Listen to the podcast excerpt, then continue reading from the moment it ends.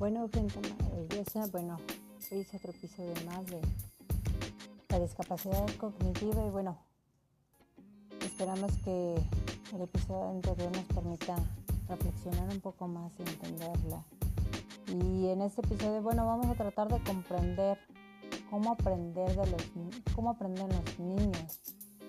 Bueno, es muy importante cómo aprenden en realidad. Bueno, para eso se requiere mucho tiempo. Eh, es muy importante las actividades que se puedan realizar con ellos y creo inicia desde casa, desde el propio autocuidado, en cómo él se aprende a autocuidar, desde cosas tan simples a veces, pero para otros es demasiado complejas, desde vestirse, bañarse. Es una manera de que él pueda aprender para eso es muy importante el aprendizaje y entender que, el aprendizaje desde, desde, casa debe ser significativo. Es muy importante. Eh, que no se va a dar un salto grande, sino poco a poco. Que poco a poco cada una de las cosas se irán realizando, cada una de sus actividades las irás haciendo de una manera sencilla, pero de una manera eh, que le permita reconocer que para él va a ser un gran logro. Y para nosotros a lo mejor quizás digamos es algo pequeño, pero no, para, van a ser logros y logros significativos. En la misma manera, bueno, en la cual para él cuenta su interés, el ritmo en el que él quiera ir poco a poco aprendiendo, el apoyo en el que podamos él se encuentre, tanto el apoyo de casa, maestros, sociedad, familia, todos los que quieran integrarse para este aprendizaje.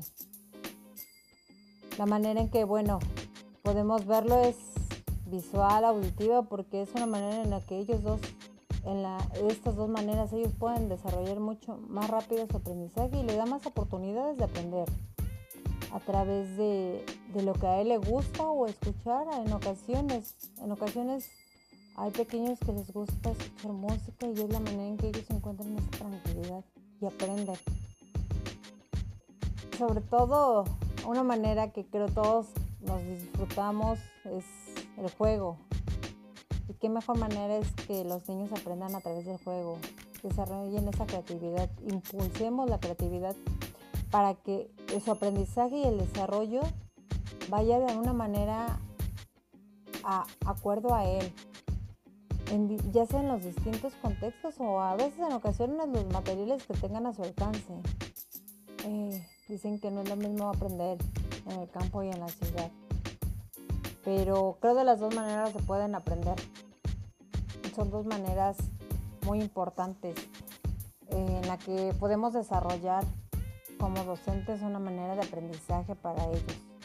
El contexto no importa, sí es importante, pero creo lo que lo rodea o cómo lo utilicemos va a ser la manera adecuada para que él aprenda.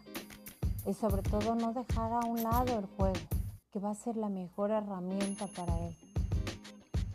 Y sobre todo reconocer que las actividades cotidianas del día a día son importantes. Es es, esa va a ser la parte fundamental para el proceso de su construcción, de su aprendizaje. Eh, en la cual le consiste para él avanzar en el aprendizaje y en su enseñanza, y el cual le propicie que él quiera competir por algo mejor o quiera desenvolverse de una manera más adecuada. Eh, como yo lo decía, los desarrollos vienen desde una manera de competencia en comunicativas, autonomía y a través de la competencias ciudadanas son muy importantes para él, como la de la independencia. Vamos a aprender a reconocer y a darle a cada uno su propio valor. Y como en el bloque anterior, bueno, la competencia ciudadana es la que le permite a él garantizar su participación en la cual le reconocemos a ellos mismos la aceptación. Nosotros la, la sociedad lo acepta como es, es muy importante aprender a aceptarlos, porque ellos ya se sienten desde ahí incluidos. Y eso es una parte muy importante. Comunicativa, aprender a hablar y sobre todo a escuchar. No nada más hablar nosotros, sino aprender a escucharlos. Autonomía, dejar esa, esa manera de que él realice sus actividades de una manera a como él lo puede realizar, a sus acciones y le permitan a él mismo realizar sus actividades de una manera tan natural y que lo cual lo haga sentirse seguro de sí mismo. Y en la independencia, bueno, es la manera en sus acciones de sí mismo. Podemos utilizar muchas cosas. Eh, eh, podemos desde niños, como, como yo lo vengo mencionando, bueno, es a través de comunicarnos con ellos, a través de juguetes, juegos. Es muy importante aprender, dice, estimular desde los primeros meses de vida. Y creo que es muy importante la, estimulación a temprana edad o hasta desde el propio embarazo. ¿Para qué? Para que ese niño se sienta amado, eh, que se siente bien recibido. Por eso es importante que él aprenda él aprenda a sentirse y sobre todo eh, esa manera en que, en que nosotros reflexionemos, reflexionemos todo. En realidad, ¿cómo es el vínculo de todas esas personas que rodean a un niño con discapacidad? Todos a veces juzgamos, que a veces decimos, pues no, no entiende ese niño, no le ponen atención. Pero en realidad es porque no le ponen atención o porque en verdad la familia no entiende no el problema, sino cómo poder solucionar el proceso que está llevando algún hijo con alguna discapacidad.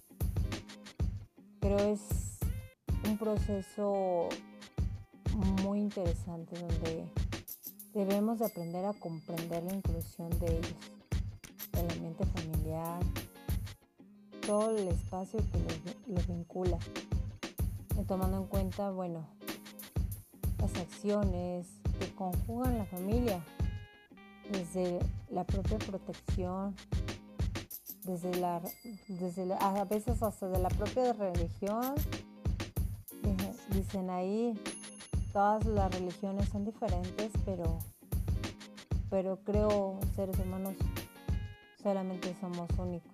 Entonces, creo cada quien a su manera. Entonces, identificar cada uno de esos recursos que son importantes. La familia tiene un cambio diferente de acuerdo a cada de los aspectos emocionales que llevan en el propio círculo familiar, como los roles o las rutinas y de acuerdo a las responsabilidades que conlleva cada uno de ellos. Entonces, bueno, son muchas barreras, pero nada de nada que impida que no podamos aprender. Pero todos buscamos un bienestar y un desarrollo en cada uno de ellos. Y dicen algo muy importante y que la, la familia es el primer espacio en donde todo niño interactúa y se desarrolla a un ser integral, el que le permite ser una persona dinámica, social, el que la va a desarrollar a convivir dentro de una sociedad en el cual, muy cierto, nosotros sabremos si impulsamos a esos niños a, integrarse a la sociedad. Si nosotros los aceptamos, también la sociedad lo debe aceptar. Y la sociedad debe aprender a entender e incluirlos sobre todo porque el hogar es la base que le va a permitir a él la evolución como persona. Esa transformación lo va a impulsar a ser mejor. Se dicen a veces que si un árbol está bien sembrado, no va a haber nada que lo tire, pues igual un niño. Si un hijo viene con buenos cimientos, con buena aceptación desde casa, lo demás va a ser un poco más fácil de aceptación.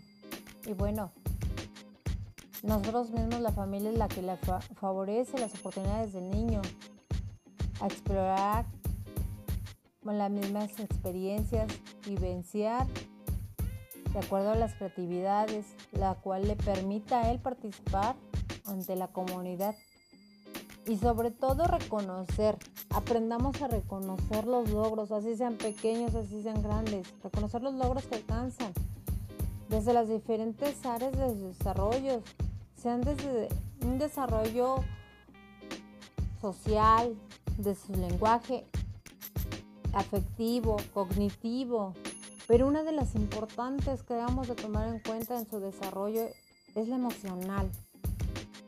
Esa aceptación, esa manera en que las emociones son una parte importante para el estímulo de cada uno de ellos.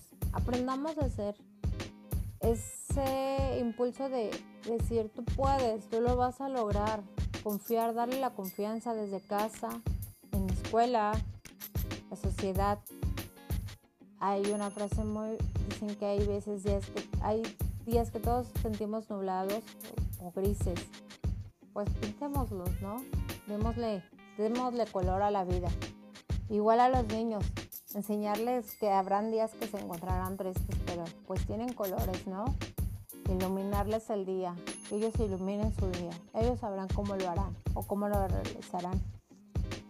Por eso es muy importante el vínculo que se relaciona entre los padres con algún niño con discapacidad, pero, pero creo discapacidad es discapacidad porque nosotros lo queremos entender, porque nosotros no queremos aprender más allá, pero aprendamos a aprender de ellos. Y sobre todo, pintemos los días grises y dejemos que ellos desarrollen toda esa creatividad a su manera, no dejarlos a medias, al contrario, impulsarlos a ser mejores, a que puedan ellos mismos a través de diferentes maneras, pues que impulsen y que la familia sea la aceptación, que sea la fortaleza y potencialice el desarrollo de cada uno de esos niños con discapacidad, ya sea en las diferentes áreas. Digo, yo siempre he dicho, el discapacitado es uno porque no sabe, no ellos. Ellos a veces tienen más inteligencia que uno. Entonces, pongámonos en los zapatos de ellos. Ese sería una otra manera en que yo les hago partícipe de esta, de esta charla tan importante que es valorar, valorar esos niños. Sin más, los dejo, que tengan un excelente día y que disfruten cada uno. Y si ven que ese día es gris, igual que los niños, coloreamos nuestros días. Hasta luego.